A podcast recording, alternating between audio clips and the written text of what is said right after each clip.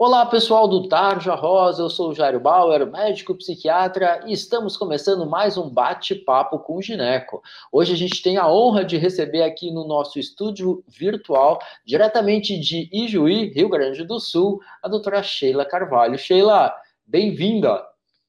Obrigada. Muito legal ter você aqui com a gente, né, para bater papo com as meninas, né, sobre assuntos de comportamento, saúde sexual. E hoje a gente fala um pouquinho de ISTs, infecções sexualmente transmissíveis. E eu começo com uma pergunta bem básica, Sheila. É, o nome antigo de ISTs era DSTs, né? Ainda se fala muito de DSTs. Por que, que IST é melhor que DST? Essa mudança de DST para IST, na verdade, foi uma portaria do Ministério da Saúde de 2016, uh, infecção já é o termo usado pela Organização Mundial de Saúde no lugar de doença, porque doença fica aquela ideia de que uh, é uma, uma condição que tem sintomas e sinais, uh, que a pessoa tem que ter alguma característica, um corrimento ou algum sintoma que manifeste a doença. Infecção engloba mais a ideia de poder ser assintomática, que na verdade é a grande preocupação das infecções sexualmente transmissíveis, o fato de poderem ser assintomáticas, e quando elas são assintomáticas, a paciente, a menina, acaba não procurando atendimento. Então, a, a mudança, na verdade, é conceitual mesmo, para englobar essas que podem ser assintomáticas.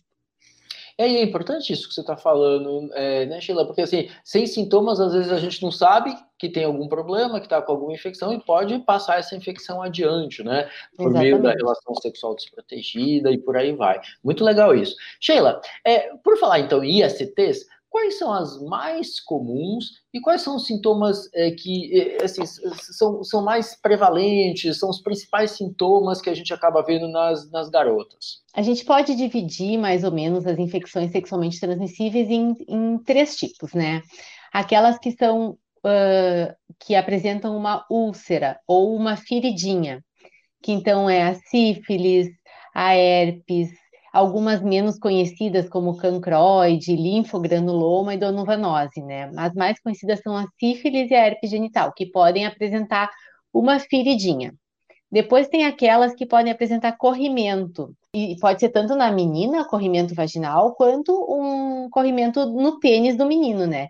Que é a gonorreia, a clamídia, é, tricomonas e micoplasma, que são outras que são, elas apresentam corrimento. E depois tem aquelas que são as verrugas genitais, que são causadas pelo HPV. Mas como a gente falou antes, é importante ressaltar que todas essas que apresentam sintomas, ainda assim elas podem se uh, estarem presentes sem apresentar nenhum sintoma. E muitas outras infecções sexualmente transmissíveis, hepatite B, hepatite C, HIV, é, a própria sífilis no momento mais avançado pode não ter nenhum sintoma também. É, então isso é, isso é super importante, esse recadinho aí, né? Quer dizer, é, não ter nenhum sintoma não significa necessariamente que você não tem uma infecção sexualmente transmissível. Sheila, é, que, que, medidas, então, é, é, as garotas poderiam tomar né, para é, reduzir o risco das ISTs? Antigamente, a gente focava bastante essa prevenção no uso do preservativo masculino, da camisinha, né? O uso da camisinha é muito importante, previne a grande maioria das doenças, das infecções sexualmente transmissíveis, uh, e além de prevenir gestação também, mas a gente usa hoje em dia o termo de prevenção combinada, porque assim como nenhum método anticoncepcional previne 100% contra a gestação, nenhum método é pre, uh, de prevenção de infecção sexualmente transmissível previne 100% também. Então, quanto mais métodos puderem ser combinados, melhor. Além do preservativo masculino e feminino, que é excelente, deve ser usado sempre, a gente tem as vacinas contra HPV, vacinas contra hepatite B, que é importante manter sempre o calendário vacinal em dia. Uh, a gente tem algumas opções também de profilaxia pós-exposição, porque às vezes a camisinha fura, às vezes a camisinha se perde. Esses dias eu até fiz uma, uma enquetezinha no meu Instagram e eu fiquei impressionada com a quantidade de meninas que perde a camisinha no meio da relação. Então, quando isso acontece com um parceiro que a gente não tem contato, não sabe quem é, não conhece a sorologia, é importante fazer uma profilaxia pós-exposição, que é usar um medicamento para evitar a, a contágio pelo HIV. Essa profilaxia pós-exposição, ela pode, ela deve ser começada preferencialmente até duas horas depois da exposição. Isso vale também para situações de abuso, né, de estupro, abuso sexual. E até 72 horas ela ainda faz efeito, né? Então é, é... E muitas meninas não sabem que tem, isso tem no Sistema Único de Saúde, né? É só procurar a unidade de saúde que vai ser encaminhada para o local adequado, para o local de referência para fazer essa profilaxia pós-exposição. Então, olha, é vacina, é preservativo masculino, preservativo feminino, falou das profilaxias pós-exposição. Eu queria saber de você o seguinte: tem uma outra dúvida, né? Você acabou de falar, né? Mas só para deixar mais claro, né? Que não é só camisinha, né? Que o melhor é, é são essas estratégias combinadas. Você podia só contar para as meninas, porque eu acho que elas não têm, elas não sabem muito isso. Que tipos de ISTs, por exemplo, conseguem ou, ou conseguiriam escapar do cuidado usando camisinha? Né? Então, por exemplo, vamos supor que o casal transou, usou camisinha tal, mas mesmo assim tem risco de algumas ISTs, né? Ela não dá 100% de garantia. Conta um pouquinho, fala um pouquinho sobre isso pra gente. É, as infecções que acabam é, não ser, e é importante dizer, não, não é que não, não proteja contra essas infecções, é que protege menos, né? São principalmente o herpes genital e as infecções por HPV. Alguma, as hepatites também não, não têm uma, uma proteção tão boa, por exemplo, como tem contra o HIV, né? Então, essas. Uh, mesmo assim, a camisinha diminui o risco de contrair, né? Só que a, a, a diminuição de risco é menor do que, por exemplo, para HIV, para sífilis, para cancro, né? Algumas outras infecções que a camisinha tem mais uma, uma proteção maior. Uh, eu esqueci de falar antes na profilaxia combinada que uma coisa bem importante para a prevenção de infecções sexualmente transmissíveis é a gente ter conhecimento de que elas existem, né? E a gente ter conhecimento também da nossa sorologia.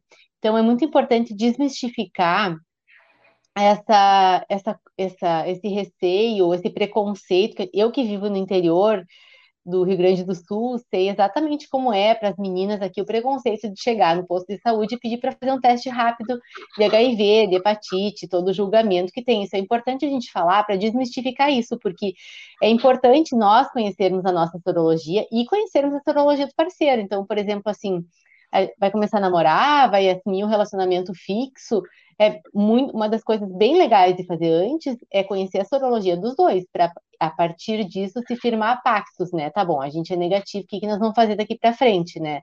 Então, isso faz parte da profilaxia combinada, né? De associar métodos. Então, é, ajuda nesses casos, principalmente das hepatites, né? Que nem todas, é, nem se, não, a camisinha não protege 100%. E, e quanto mais métodos a gente usar, melhor.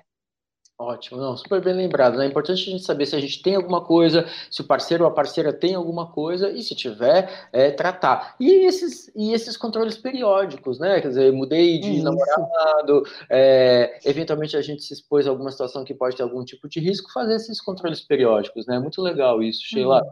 É, Sheila, agora sim, eu acho que as meninas ficam achando que a gente está falando só no campo da teoria, né? Mas eu queria que você contasse assim, no dia a dia do teu consultório, né? Imagina assim, você faz é, é diagnóstico de, de muitas ISTs. Conta pra gente, assim, isso é verdade? Ou a gente está aqui só no campo da teoria? A gente está só alarmando elas? Ou realmente é um problema? E aproveitando essa pergunta, eu queria te perguntar da sífilis, né? Porque uma doença muito antiga, a gente tinha um controle muito melhor. Nesses últimos anos, a gente tem visto muitos casos de sífilis, muitas gestantes que às vezes só consegue fechar o diagnóstico no momento do parto. Fala um pouquinho sobre, sobre esse teu dia a dia, Sheila, e, e a questão da sífilis. É, a gente até gostaria de falar isso de uma forma mais simpática, né? Mas não tem uma forma assim legal de falar isso, porque infecção sexualmente transmissível é muito real, assim. E a gente vê, a, a gente sabe, né? Os dados mostram que, por exemplo, a faixa etária que mais uh, que mais aumenta a incidência de HIV é, são os pacientes jovens. A gente tem uma verdadeira epidemia de sífilis no nosso país, né? Muitas, isso assim, ó, é, mulheres é, que procuram o SUS, mulheres que procuram consultórios particulares, não existe distinção, assim, todo, é, sífilis é uma coisa muito prevalente hoje em dia, e muitas vezes assintomática, porque a sífilis primária, é, no homem, ela, ela, a sífilis primária, ela, ela causa uma feridinha, né? No homem, essa feridinha é sempre externa, então o cara percebe, né? Agora, na mulher, ela pode ser interna, pode ser por dentro da vagina essa feridinha. Então, às vezes, a sífilis primária passa desapercebida na mulher. A sífilis secundária é um, um, algumas alterações de pele que podem ser confundidas com uma alergia. A sífilis terciária pode ser, e geralmente é silenciosa, então a mulher fica anos com sífilis. E a gente vê pacientes jovens, pacientes de 20 anos que tiveram um, dois parceiros na vida que positivaram para HIV, que aparecem com sintomas de sífilis secundária, ou mesmo que vão fazer exames para engravidar e estão com sífilis sem terem nenhum sintoma.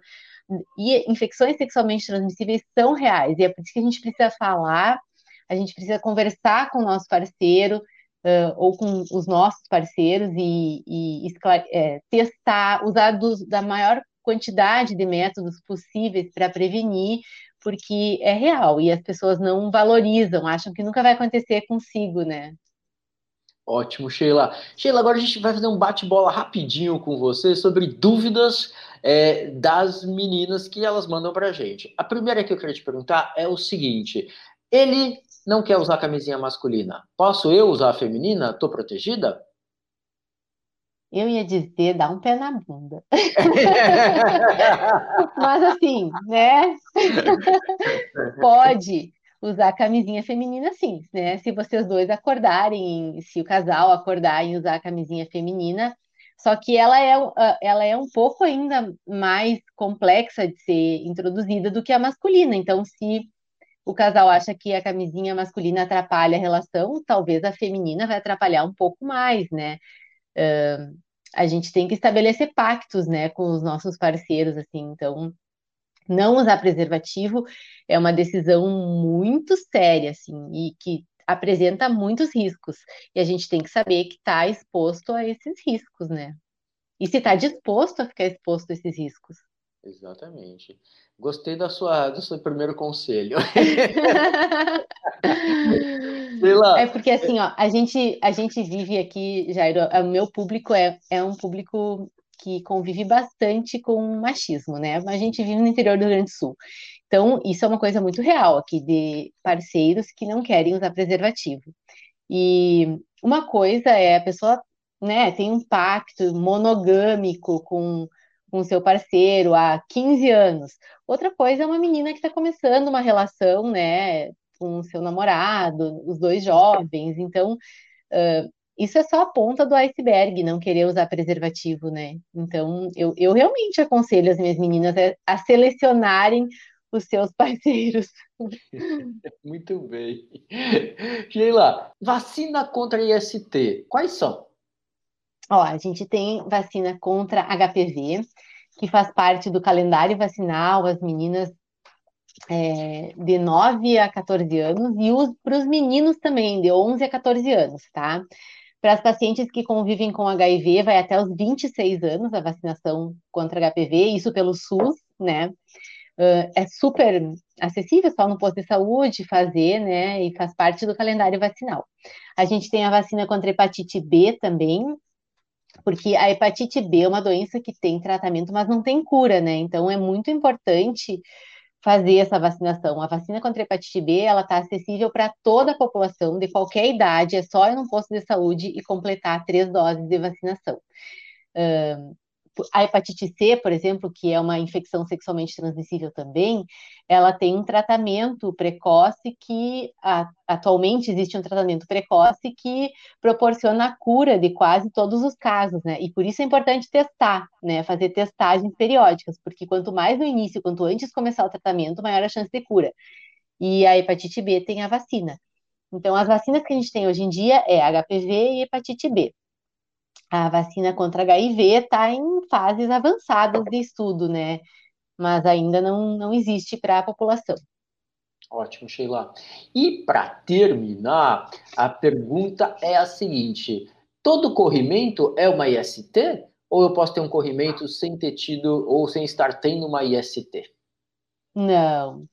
É, a questão, todo corrimento tem que ser avaliado, mas uh, nem todo corrimento é uma infecção sexualmente transmissível. Uh, tem que ser avaliado para descartar, né? Agora existem corrimentos que são fisiológicos, que são a vagina é uma mucosa, o colo do útero tem glândulas, então a gente produz, a mulher produz secreção vaginal e algum corrimento sem cheiro, sem outros sintomas associados, sem ardência, sem nenhuma alteração no colo do útero, sem nenhuma alteração vaginal, é normal, não precisa nem ser tratado, nem, nem todo corrimento precisa ser tratado mas a gente tem que ter certeza que não é uma infecção sexualmente transmissível. Então, assim, nem sempre é uma infecção sexualmente transmissível, nem sempre precisa ser tratado, mas sempre precisa ser avaliado. Ótimo. Sheila, super, super importante essas tuas informações, teus conteúdos, né, a forma que você apresentou muito clara. Queria super te agradecer tua presença, tua ajuda. Lembrar as meninas que ISTs não é ficção, não é historinha, é real, é verdade. Né? A gente que trabalha com saúde, a gente fica muito atento a essas questões. E queria passar a bola para você dar o teu recadinho final, Sheila, aí para as meninas e eventualmente os meninos que estão acompanhando a gente. Meu recado final é assim, meninas, se cuidem e escolham a sua parceria com cuidado, porque vocês estão começando a vida, a gente atende mulheres de todas as idades, né? E uma coisa é a gente conversar com uma, uma pessoa que está casada há 30 anos sobre o relacionamento dela, né? Vocês estão começando o relacionamento de vocês, vocês têm toda a vida pela frente, né? Os relacionamentos, então escolham seus parceiros da melhor maneira possível, firmem pactos desde o início, né? Usar camisinha, por exemplo, né? No início da, do relacionamento. É, se o cara já não quer usar camisinha no início do relacionamento, né? Então, e se cuidem, se testem, façam, completem o calendário vacinal de vocês, não tenham vergonha de falar sobre infecções sexualmente transmissíveis, de procurar ajuda se vocês tiverem dúvida, se tiveram uma relação uma exposição, uma relação desprotegida, ou porque foi desprotegida, porque era, foi no calor do momento, ou porque uh, estourou a camisinha, enfim, acontece, ou mesmo porque foi uma violência sexual, procurem ajuda, que a gente tem prevenção e ou tratamento para quase 100% das situações. Sheila, muito, muito obrigado pela tua ajuda, pelas informações. A gente está colocando então agora na tela o Instagram da doutora Sheila, dá uma olhadinha ali. Imagino que tem um, também muitas informações ali para as pacientes, para as mulheres, para as uhum. meninas. Muito, muito, muito obrigado, Sheila, por estar aqui com a gente hoje. E se você aí que assistiu esse bate-papo com o Gineco curtiu, fique atento, fique atenta, fique ligado, fique ligada, porque logo, logo a gente volta com mais novidade, mais informação para vocês. Muito obrigado e até a Obrigada, próxima. Obrigada, eu que agradeço.